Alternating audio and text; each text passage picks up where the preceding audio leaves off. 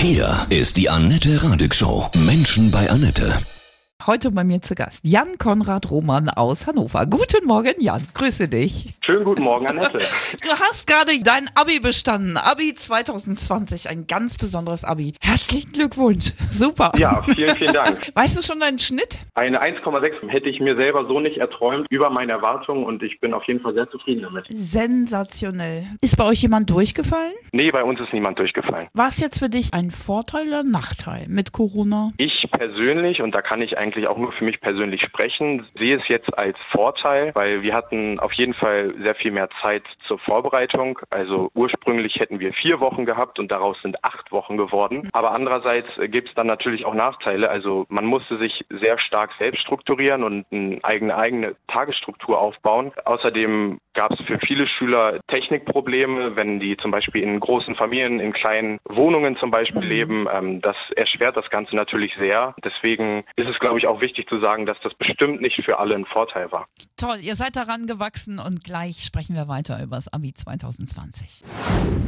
Alle, die dieses Jahr Abi gemacht haben, sind Helden, finde ich. Jetzt bei mir Jan Konrad Roman aus Hannover. Du hast dein Abi gerade bestanden mit 1,6 an der Freien Waldorfschule Hannover-Bothfeld. Was war es für eine nervliche Belastung? Ich denke, jeder kann sich vorstellen, dass ohnehin das Abitur psychisch und nervlich eine ziemlich große Belastung ist und dann die jetzige Situation mit der Corona-Krise das Ganze natürlich nicht unbedingt positiv verbessert. Also es gab ja eine Zeit, da hieß es irgendwie, das Abi wird es gar nicht geben, wird verschoben. Was hat euch da so am meisten bewegt? Diese Unklarheit, diese Unsicherheit oder auch diese Ängste, selber krank zu werden? Ja, es ist eigentlich genau das, was du sagst. Diese Phase, in der es dann darum ging, ob die Prüfungen stattfinden oder nicht, das war ja so ein bisschen der Höhepunkt dieser ganzen Aufregung um die, um das Abitur hier in Deutschland. Da gab es dann einen lebhaften Diskurs natürlich auch in der Klassengruppe zum Beispiel. Und dann kam ja auch noch eine Petition von einigen Schülern, die sich auch noch dafür eingesetzt hatten, dass die Prüfungen eben nicht stattfinden. Genau, wie du auch sagst, diese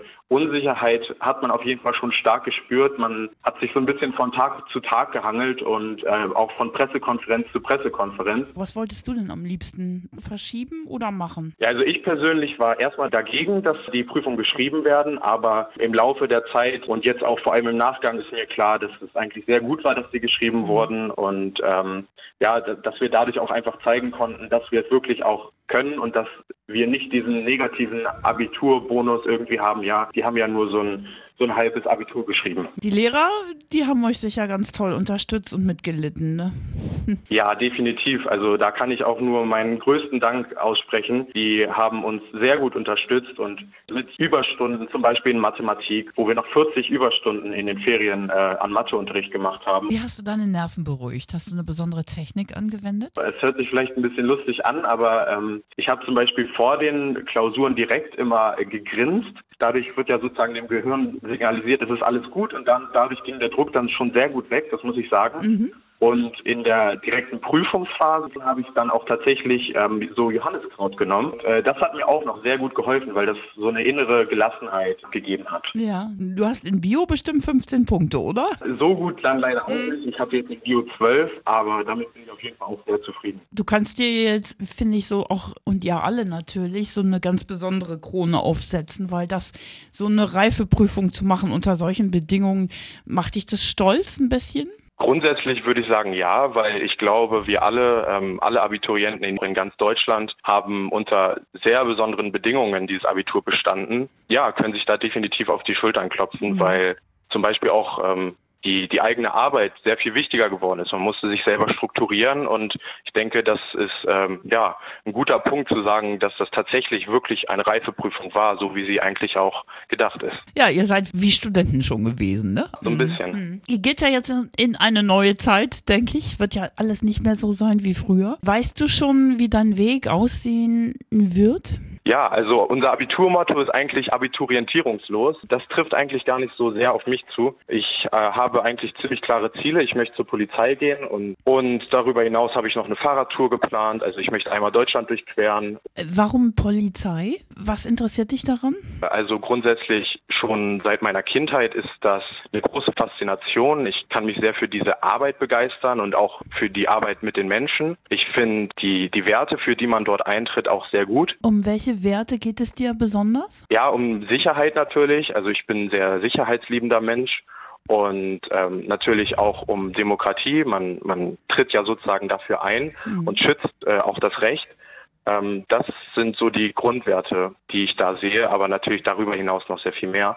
Glaubst du, dass sich die ganze Welt wirklich verändern wird nach Corona, auch nach äh, Black Lives Matter? Sehr gute Frage, Annette. Ich hoffe tatsächlich, dass sich die Welt äh, zum Positiven auch durch diese Krise zum Beispiel mhm. wendet, dass sich vielleicht auch gewisse Werte verschieben, die man jetzt während dieser Krise neu entdeckt hat. Zum Beispiel Welche? irgendwie mhm. wieder stärker die Gemeinschaft äh, mhm. zu suchen oder sowas. Mehr miteinander, ja. Ja, das habt ihr an eurer Schule ja bewiesen.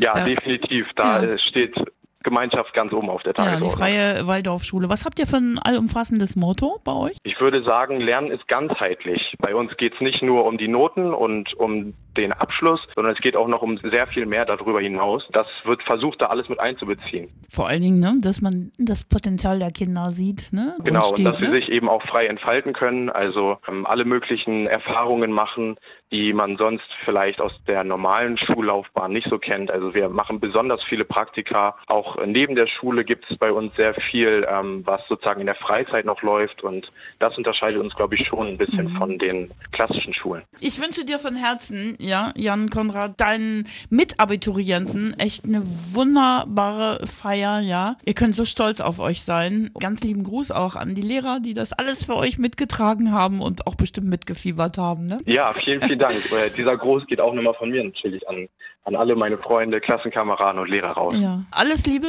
von Herzen für deine Zukunft, ja? Vielen Dank, Annette. Ja. Tschüss. Ciao, ciao. Tschüss.